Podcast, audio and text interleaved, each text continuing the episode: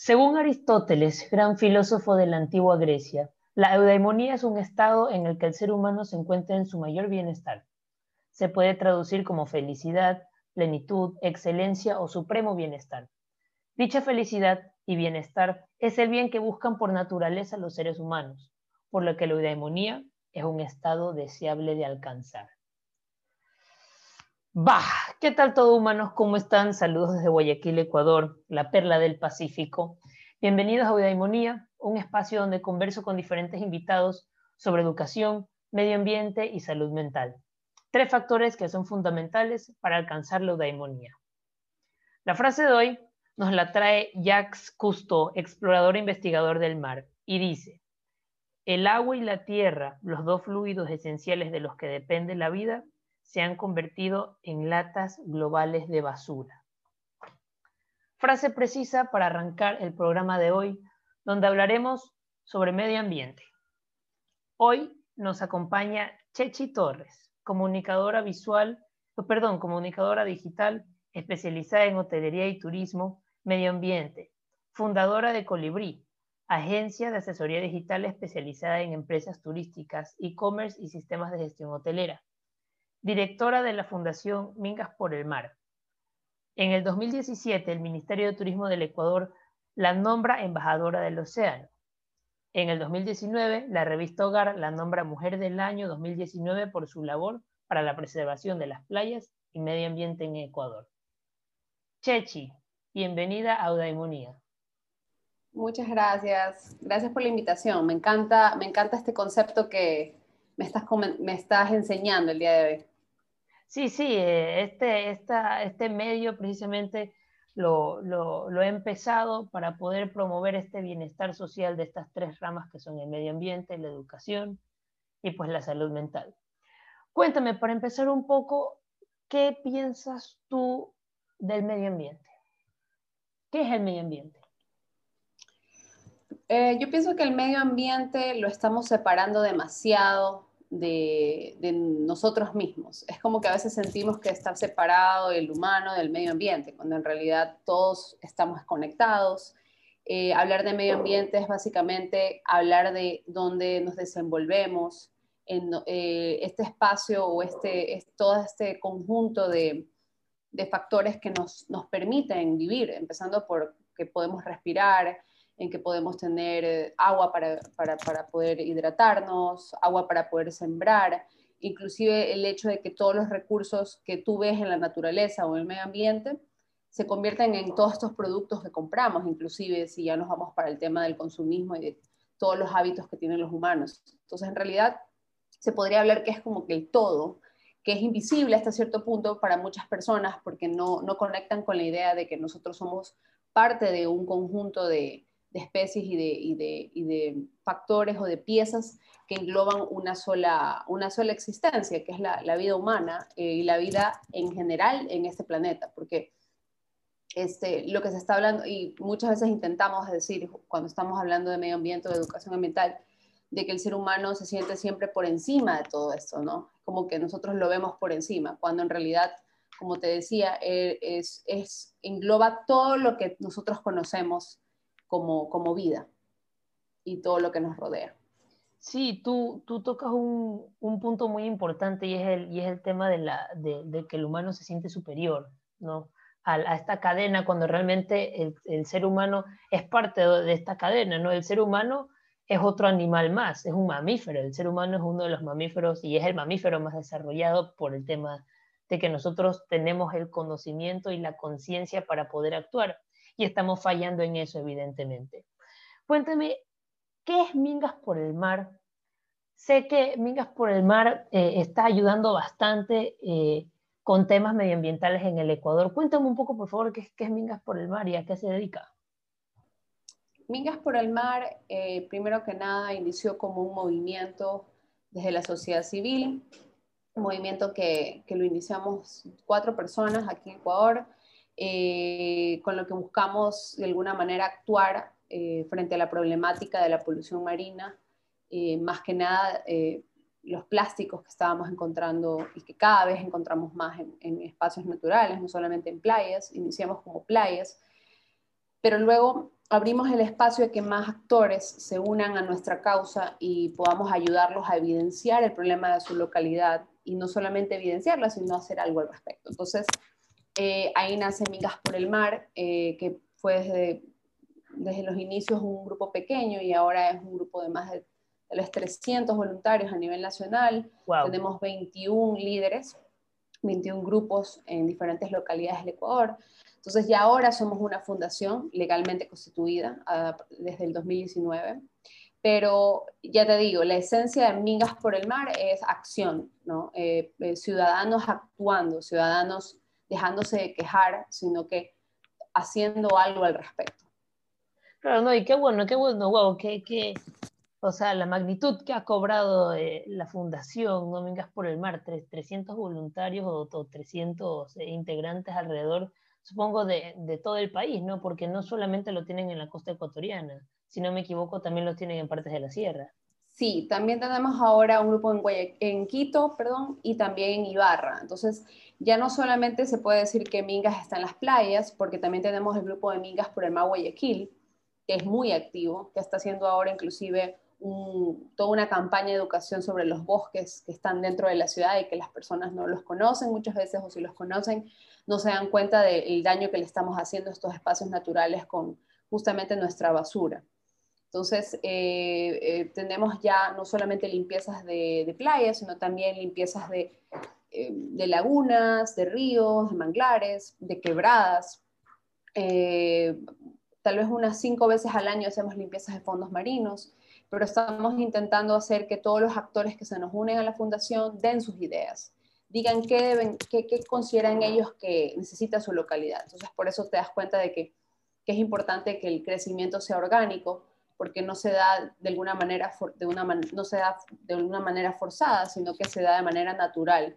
Se nos unen las personas que también quieren actuar y que justamente están buscando de alguna manera algún apoyo o algún grupo que los pueda guiar mucha gente nos escribe y nos pregunta, ¿qué puedo hacer? Estoy desesperada, o sea, estoy viendo esto en mi playa, no soporto ver mi playa cómo está, si no era cuando yo era pequeña o pequeño y ahora veo que han cambiado mucho las cosas. Entonces, lo que hacemos es empezar a crear como una plataforma de, de acción o de activismo en el que no solamente nos quejamos, porque a veces las personas creen que el ser activista es solo quejarse y estar con los carteles en las calles, lo cual es parte del activismo definitivamente.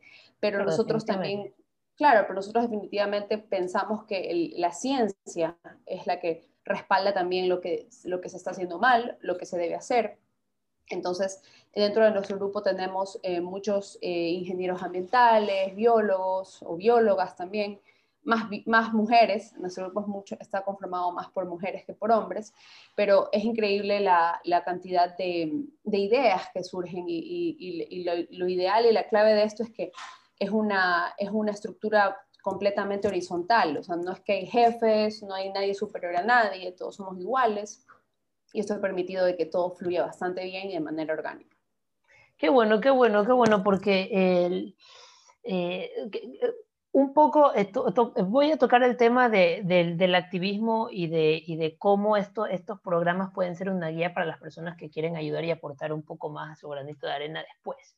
Ahorita quiero tocar un poco el tema de, eso que estabas diciendo al principio sobre cómo ustedes están limpiando los lugares que son vitales, y nos remontamos a la frase del principio, la frase que Jacques Cousteau nos trajo hoy sobre cómo estos lugares vitales, ¿no? Como es el agua, como son los océanos, como son los ríos, que nos proveen a nosotros de alimentos y de, y de, y de la sustancia eh, indispensable para la vida, como es el agua, se están destruyendo y se están eh, agotando por la mala eh, participación o, el, o, el, mal papel que estamos desempeñando los humanos al destruir estos hábitats y destruir estos, estos espacios indispensables para la vida, ¿no? ¿Cuál es la importancia de los océanos? ¿No? Porque, porque tú, eh, tú, tú, de qué te graduaste o, o qué qué, cuál es tu título. O sea, mi título original, el primero, es eh, de Administración Turística y Hotelería. Pero de ahí eh, me enfoqué en comunicación digital, ya en mi maestría. Entonces, eh, con turismo, obviamente, a mí me tocó, cuando era estudiante, recorrer todo el país. Y justamente cuando salí de, de, Ecuador, cuando me gradué de la universidad, yo quise irme rápidamente a buscar otras cosas, ver qué pasaba afuera. Eh, y tuve la suerte de llegar a Costa Rica. Y yo viví en Costa Rica tres años. Entonces, vivir en Costa Rica rodeada de manglar, donde yo vivía era increíble, la isla Palo Seco, estaba, vivía entre, entre manglar y entre el mar. O sea, para mí era muy normal ver todos los días cocodrilos, monos, aves, el mar, el manglar, eh, pescar inclusive. Eh, si es que quería darme un paseo, me iba a pasear al manglar. Entonces, todas estas cosas me conectaron con la idea de que todo esto de aquí en realidad es, debería permanecer intacto y que en realidad el humano es como un, un factor, no externo, pero un factor que está introduciendo eh, acciones que están perjudicando de manera incalculable estos ecosistemas. Entonces, eh, dentro de, la isla Palo Seco había un programa de educación eh, para recuperación de tortugas marinas. Entonces ahí fue que empecé a, ver esto de ser activista, pero hacer algo al respecto. Generar un proyecto que haga un cambio, generar un proyecto que te eduque con respecto a estos ecosistemas importantes, pero también haciendo, actuando a favor del, ecosistema, no solamente educando, sino también actuando. Entonces, eh, lo que tú decías del océano, muchas veces la gente cree que el océano solamente es casi que importante para los que surfeamos, buceamos o los que vivimos cerca del océano, pero la realidad es que el, océano controla el clima del planeta. Eh, todos los ecosistemas del, planeta en realidad dependen de la salud de los océanos. Si el océano está enfermo, se empiezan a enfermar todos los ecosistemas. Además de eso, eh, más del 50% del oxígeno que respiramos viene del océano. Es decir, que así tú vivas en el páramo, vivas en la sierra y nunca hayas tocado el mar, tú estás, tú dependes del océano. ¿Ya? Muy aparte de eso, acuérdate que del océano viene también mucha, mucha alimentación, la alimentación del ser humano en, gran medida. Y los cuerpos de agua en general, que es lo que tú mencionabas, que no solamente es el océano, son los ríos, son las lagunas, eh, se están cada vez más contaminando. Inclusive las, cascadas están cada vez, tienen menos, los ríos están cada vez menos, eh, menos protegidos. Hay grupos inclusive en la Amazonía que están tratando de proteger los ríos porque cada vez ven cómo su, su fuerza empieza a debilitarse, ¿no? Ríos que antes eran muy fuertes, muy vivos y ahora cada vez empiezan a perder fuerza porque son acciones humanas las que causan esto en realidad. Entonces, estos cuerpos de agua son vitales porque el humano no puede vivir sin agua. Entonces, indirectamente estamos contaminando esos cuerpos de agua que nos dan la vida, porque en realidad no solamente es que tú tomas agua, tú te alimentas y esos alimentos están ahí gracias al agua también. Entonces, ya te digo, no es un tema solo de amor por el océano, que obviamente digamos que la mayoría o casi todos los que estamos en Mingas por el Mar o en este movimiento vamos el mar, porque estamos de alguna manera conectados por deporte o porque toda la vida nos hemos criado en la playa, pero va más allá. Y eso es lo que queremos hacer, enamorar a todo el mundo del océano, explicarles lo importante que es y que entiendan de que esto no es un tema romántico, esto es un tema de supervivencia y es un tema grave y es un tema que deberíamos tocar con mayor seriedad con la que se toca en los gobiernos. Si tú ves, por ejemplo, ahora que estamos en, en candidaturas, ninguno toca el tema del océano. O sea, tú no lo escuchas a ninguno de los candidatos hablarte de lo que yo te estoy hablando ahora. Eh, y creen que inclusive hay otros temas que son más importantes. Ya tú me dices, ok, salud pública es más importante que el océano o que el, o que el medio ambiente. Pero sin medio ambiente sano no hay salud pública. No hay nada sin medio ambiente sano. No hay nada. Exacto, no hay nada y no hay nada sino si este medio ambiente o estos sistemas de los cuales dependemos no están saludables, eso repercute directamente en la salud pública. Y esto repercute directamente en el, presupuesto del gobierno, porque el gobierno quiere una ciudadanía sana, una ciudadanía saludable, sin crisis sanitarias, porque esto repercute en mayor, esto repercute en el presupuesto que tienen los municipios, los gobiernos en generales. Entonces, ya te digo, es como que no conectamos todavía con la idea y eso es lo que estamos intentando hacer, educar justamente en este aspecto. Claro, y, no, solamente, no solamente en ese aspecto, sino el mar, o sea, del mar también depende mucho la economía, ¿no? eh, cómo, eh, o sea, del turismo, Ecuador, que es un país que ahorita se ha visto tan afectado por el tema del turismo y que siempre ha sido un país turístico, las Islas Galápagos, eh, todos los sectores costeros, las playas, siempre han sido un atractivo natural para el extranjero o para el mismo turista local, ¿no?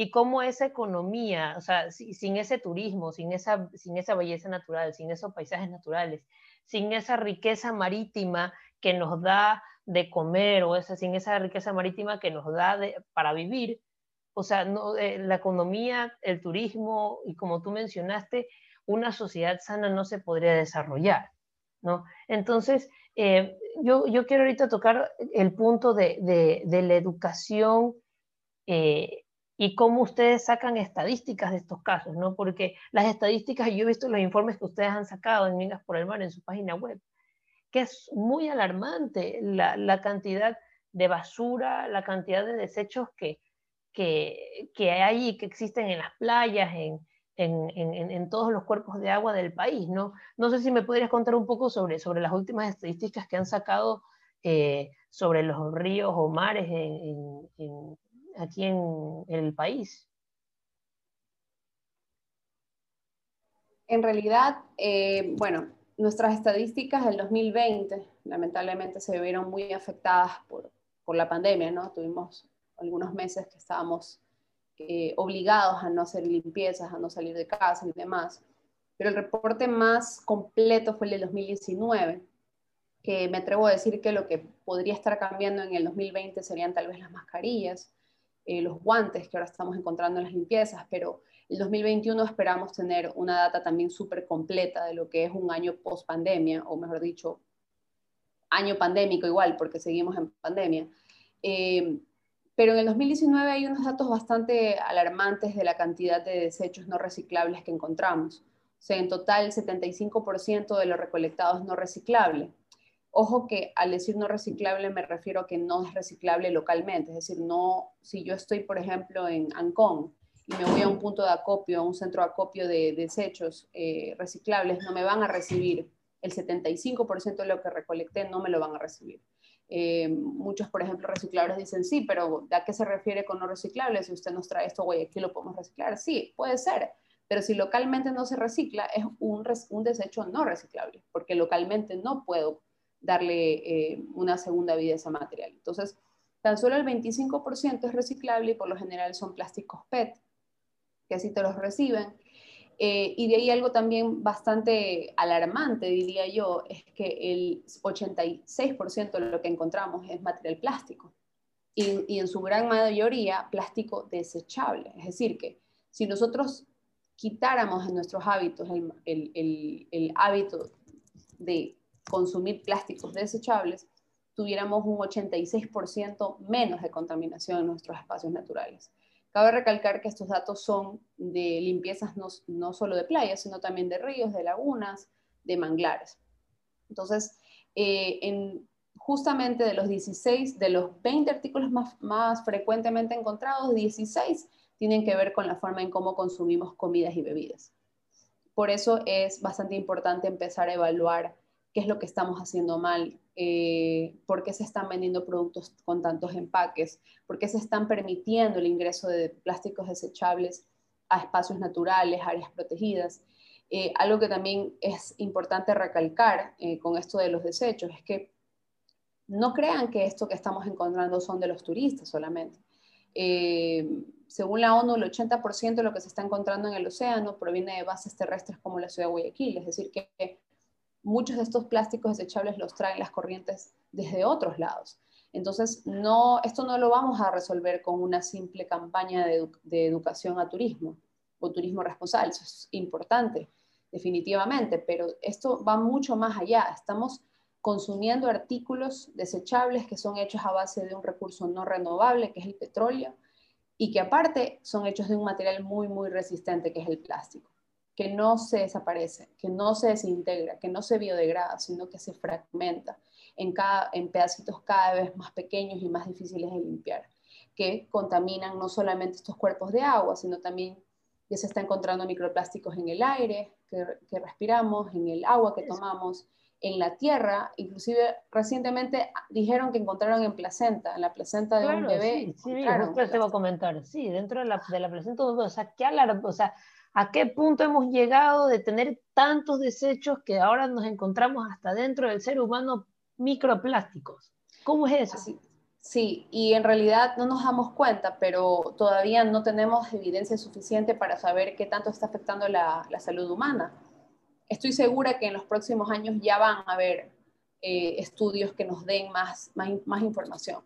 Ahora simplemente deberíamos simple, agarrarnos de la idea simple de no es posible que estemos consumiendo un recurso no renovable, que es el petróleo, para producir desechables que no que los utilizo por 20 minutos a lo mucho y que podría 100% reemplazarlos con mis artículos reutilizables si es posible vivir una vida sin plásticos desechables. Yo lo hago. nosotros algo que también intentamos hacer en Mingas es eh, enseñar con el ejemplo. ¿no? no tener una doble moral de te enseño esto por acá y por otro lado yo estoy haciendo justamente lo contrario, sino que es muy, es muy fácil educar con el ejemplo porque tú les estás explicando a las personas que es algo que se puede hacer y que no es difícil, que no necesitas ser una persona perfecta o un biólogo o un científico o alguien extraordinario para lograrlo. Claro, no, eh, eh, o sea, realmente la labor que están haciendo ustedes me parece increíble porque no solo están eh, sacando estadísticas o recogiendo para ustedes, sino que están haciéndolo para el resto de la comunidad, para el resto del mundo, porque, insisto, cómo, o sea, es increíble cómo de la actividad del humano estamos encontrando todos estos tipos de, de, de, desafíos, ¿no? Y de cosas que, si bien es cierto, eh, o sea, por mi parte, yo quiero actuar, yo quiero hacer cosas, pero me desaliento muy rápido porque la magnitud de estos comportamientos es tan grande que mi granito de arena va a ser realmente muy, muy, muy granito en comparación a todo lo que está pasando. Pero cuando veo acciones como las que ustedes están haciendo, que han empezado de poco a más y que están concientizando el resto de la sociedad, me parece que que es, que es una actividad muy, muy, muy valorable y muy valorada y que debe ser muy apreciada y que debe seguir replicándose a más personas, ¿no? Ahora con el tema de la educación, ¿no? Ustedes como, como fundación también están, ustedes también desempeñan una acción educativa con la sociedad, ¿no? Cuéntame un poco cómo, cómo, cómo es su plan para educar a la sociedad en temas con respecto a, a, medio ambiente. Eh, sí, el, la educación es nuestro eje principal. Eh, de hecho, muchas personas creen que nosotros, que nuestra labor principal es limpiar. En realidad no va por ahí el tema. Eh, nosotros usamos las limpiezas eh, o las mingas como herramienta de educación, porque tú, si alguna vez has ido a una minga, tú empiezas a, evaluar, ¿no? Evaluarte también tú como, como ser humano en tu vida cotidiana. ¿Qué estoy consumiendo? Mira, esto estoy encontrando eh, el mismo hecho de que siempre llegan las personas nuevas a la playa y dicen, pero yo no la veo tan sucia. Y cuando ya empiezan a limpiar y se empiezan a dar cuenta de que, wow, eh, no puedo creer que en una hora, máximo hora y media, hemos recolectado 45 sacos llenos de desechos humanos. Entonces, es poderosísima, es una herramienta de educación muy poderosa.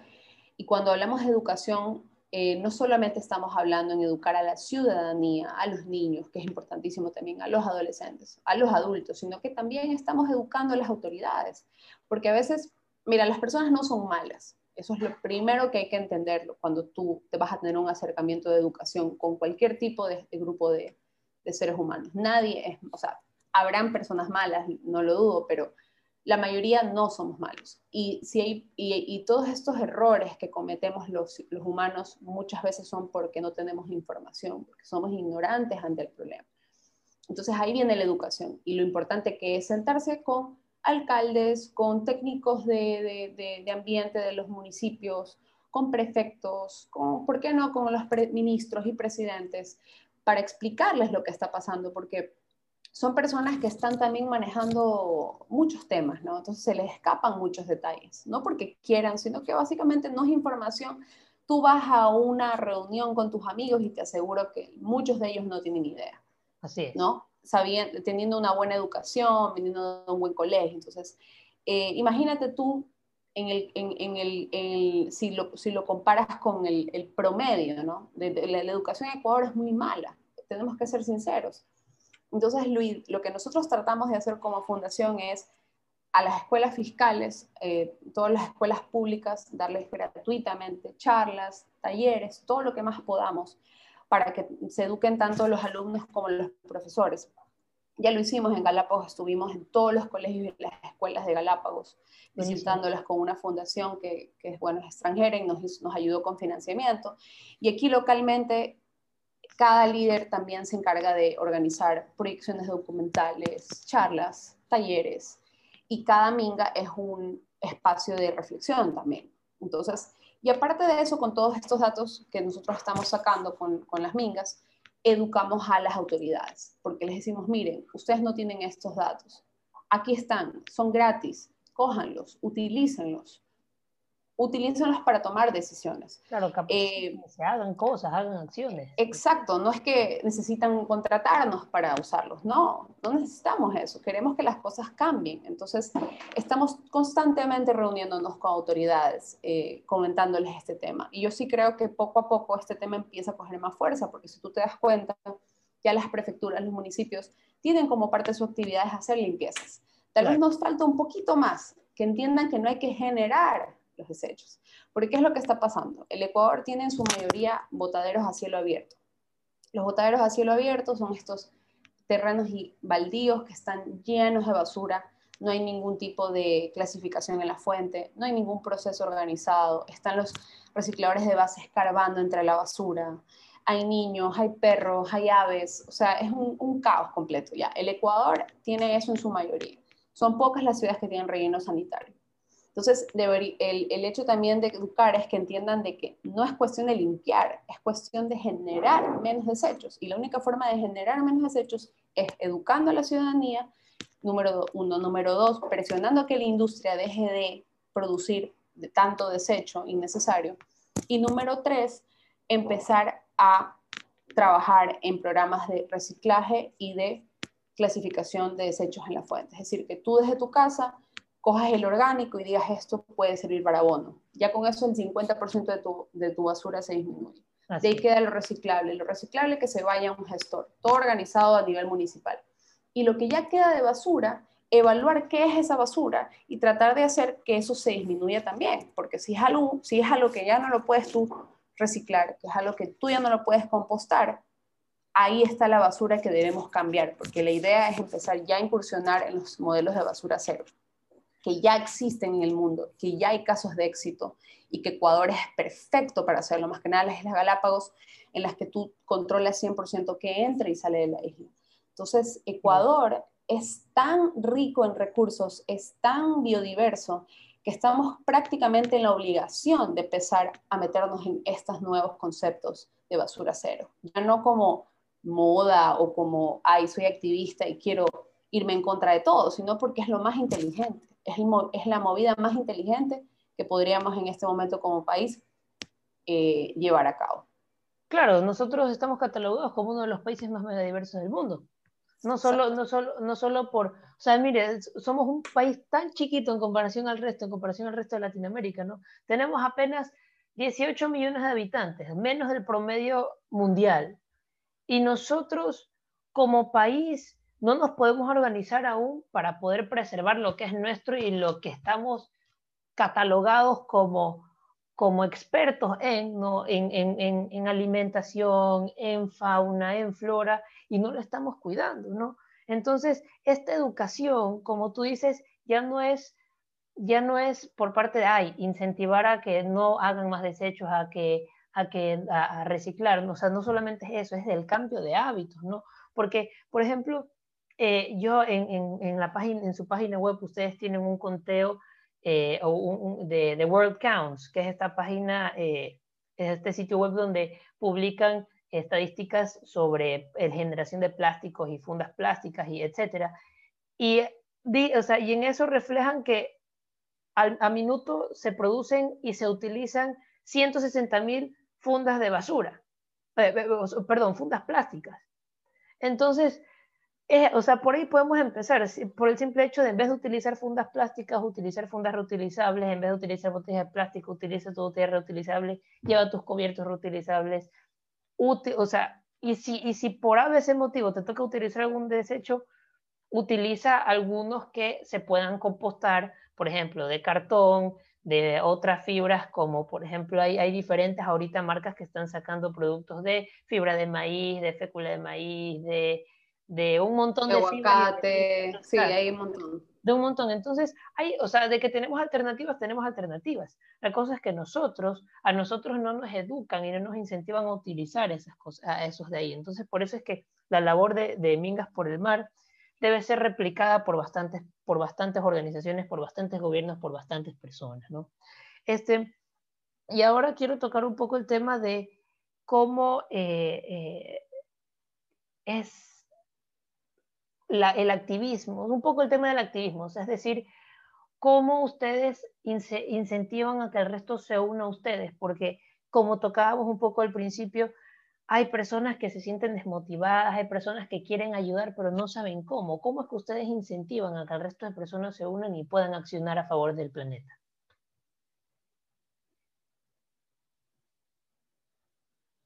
O sea, depende, ¿no? Por eso te decía que cada líder tiene como una, tiene como la tarea de localmente ver cómo puede actuar.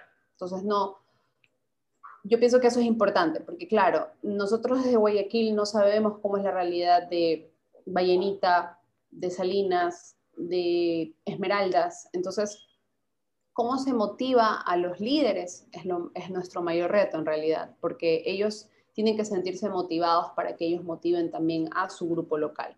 Entonces, algo que hacemos constantemente es darles eh, capacitaciones, capacitaciones de comunicación, eh, de, eh, por ejemplo, no solamente de comunicación, también de cómo elaborar boletines de prensa, de, de cómo comunicar las cosas, digamos, de cómo educar en temas ambiente.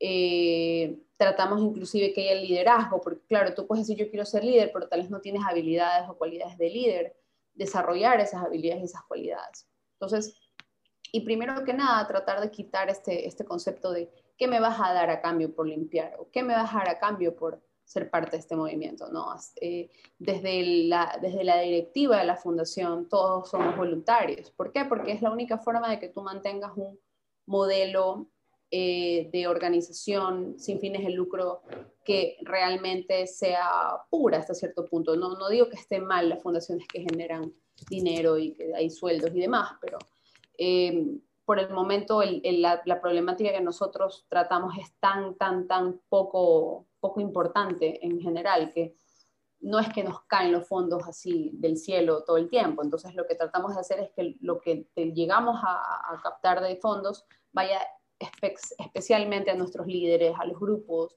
y a la causa. Entonces, lo que tratamos de hacer es eso y quitar este concepto de yo voy a la minga y me das una camiseta o yo voy a la minga y que me vas a dar, porque así fue el comienzo, ¿no? Nos topábamos con gente que decía, ¿qué me va a dar a cambio por limpiar?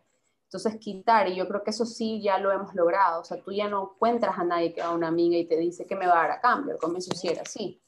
Entonces, Inclusive los mismos ministerios daban camisetas y nosotros les decíamos que a las que íbamos nosotros no queríamos que den absolutamente nada, ni un termo, ni un sticker, nada, porque lo que queremos es que la gente entienda que no es cuestión de tener más cosas. La misma camiseta esta también, también es un, desecho, o sea, todo, todo desecho. Eh, todo, todo, todo es naturaleza convertida en un producto, en, lo que sea que tú compres. Entonces, tratar de que tú llegues y digas, yo estoy limpiando porque es mi aporte a la naturaleza. Entonces, de esta manera estamos incentivando que sea eh, empoderar a la gente de que esta es la acción que yo estoy haciendo a favor del medio ambiente. No, no necesito nada a cambio. O sea, ya ahí tengo suficiente como para seguir haciendo. Claro, o sea, y, y, y a cambio uno recibe, o sea, si nosotros queremos verlo por el lado conceptual y por el lado real, uno recibe a cambio un ambiente más limpio, un mejor espacio para disfrutar, un mejor espacio para vivir, para pasar con el resto, o sea, poder respirar aire puro, poder eh, encontrar un, una playa para disfrutar limpio, donde puedas meter los pies y no te topes con un palo de helado una botella o algún hueso de, de alguien que lo votó por ahí, ¿no?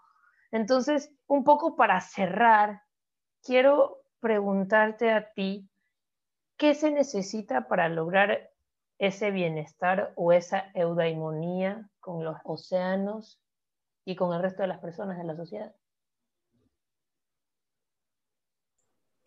Yo creo que lo más importante eh, cuando hablamos de la naturaleza en general, ¿no? no solamente los océanos, sino todos los espacios naturales, bosques, selva, donde sea que tú te sientas bien, porque hay personas que tal vez no les gusta el océano, pero les encanta estar al pie de una laguna, ¿no? Yo creo que es conectarse, o sea, salir de las pantallas que tanto vemos todo el día, eh, tomarnos un tiempo a la semana para poder ir a un parque, simplemente ver los árboles, respirar, estar en el presente, no, no, no, no preocuparnos tanto, sino más bien estar felices con lo que tenemos, no querer, no, no relacionar la felicidad con tener millones de pertenencias y millones de cosas, porque en realidad eso, todo eso es, felicidad superficial que se te va a acabar en algún momento, porque todo se daña, te compras un carro y se daña, te compras un carro pasa de moda, te compras una ropa pasa de moda, o sea, todo es muy pasajero, entonces lo único que es que no es impermanente, por así decirlo, es tu paz interior y, que tú encuentres felicidad contigo mismo, con tu propia compañía, que no necesites tantas cosas para estar feliz. Y yo sí creo que en eso de la naturaleza es sabia enseñarnos a estar, si tú puedes estar en el océano solo viéndolo y respirando y sintiéndote feliz, quiere decir que este, este espacio natural te está conectando con la fuente de vida que realmente importa. Todo lo demás es superficial y, poco importante, ¿no? Yo creo que eso es lo más importante. Y de ahí respetar las, opiniones de todo el mundo. Ya te digo, eh, cada persona es un universo, cada persona tiene su razón. Entonces, eh, parte de querer cambiar el mundo también es escuchar a todo el mundo y tomar, el, tomar las, digamos, las referencias de cualquier persona que se te quiera acercar a hablar, escuchar, escuchar a las personas y no solamente creer que tú tienes la razón. Yo creo que eso es importante también para llevarse bien con todo el mundo y para... No le vas a caer bien a todo el mundo siempre, pienso que si tú le caes bien a todo el mundo, todo el mundo, todo el mundo, debe ser porque tú en cambio no estás tampoco como que defendiendo tu punto de vista. O sea, no está mal defender tu punto de vista, pero de manera respetuosa. Entonces, si te das cuenta, en general, yo creería que, que la, la, respuesta a todo esto es vivir una vida simple, sencilla, eh, humilde, humana y, y conectada con la naturaleza. Así es, así es muy valioso lo que dices, Chechi, respetar el resto de opiniones, defendiendo tu, opinión y, defendiendo las causas nobles que uno tiene, ¿no? Defender, al defender la, naturaleza, los océanos, los mares, es de, es de las causas más nobles, por no decir la causa más noble que existe, porque limpiando la naturaleza, defendiendo la naturaleza, defiendes tu hogar, defiendes tu integridad como ser humano y defiendes el hogar del resto, ¿no? Sin, sin, sin eh, querer algo a cambio más que el bienestar social, el, el, bienestar común y el bienestar de, de, de, los animales y de los humanos en conjunto, ¿no? Bueno, pues para cerrar, eh, bueno, humanos, eso fue todo por el programa de hoy. No olviden seguir las redes de Mingas por el Mar. Chechi, por favor, ¿nos puedes decir cuáles son las redes de Mingas por el Mar? Sí, estamos eh, como Mingas por el Mar en todas las redes sociales, también en YouTube. Eh, pueden hacerse voluntarios, ingresan a la web, es mingasporelmar.org. Ahí pueden revisar nuestro sitio web, pero también hay una sección voluntarios, que es mingasporelmar.org slash voluntarios. Llenas un formulario y nosotros te contactamos lo antes posible y de acuerdo a tu localidad te unimos al grupo que, que esté más cercano a ti. Y este, recuerden que para ser voluntarios no necesariamente tienes que tener el tiempo para ir a hacer limpiezas. Eh, también necesitamos voluntarios para temas eh, como por ejemplo creación de campañas, diseño, audiovisual o, por ejemplo simplemente el hecho de que nos quieras ayudar a contactar autoridades o hacer eh, gestiones ya más administrativas. Todos somos voluntarios, así que toda ayuda es muy, muy bienvenida. Así es, así es. No se olviden de, de, de, llenar ese formulario, de seguir las redes amigas por el mar y, e, enlistarse como voluntarios, porque mientras más personas eh, tengamos de voluntarias salvando el mundo, mejor ambiente tendremos nosotros para vivir. No se olviden a mí de seguirme en mis redes. Les doy mi Instagram, arroba alejo-luque m. Nos vemos en el siguiente programa. Adiós.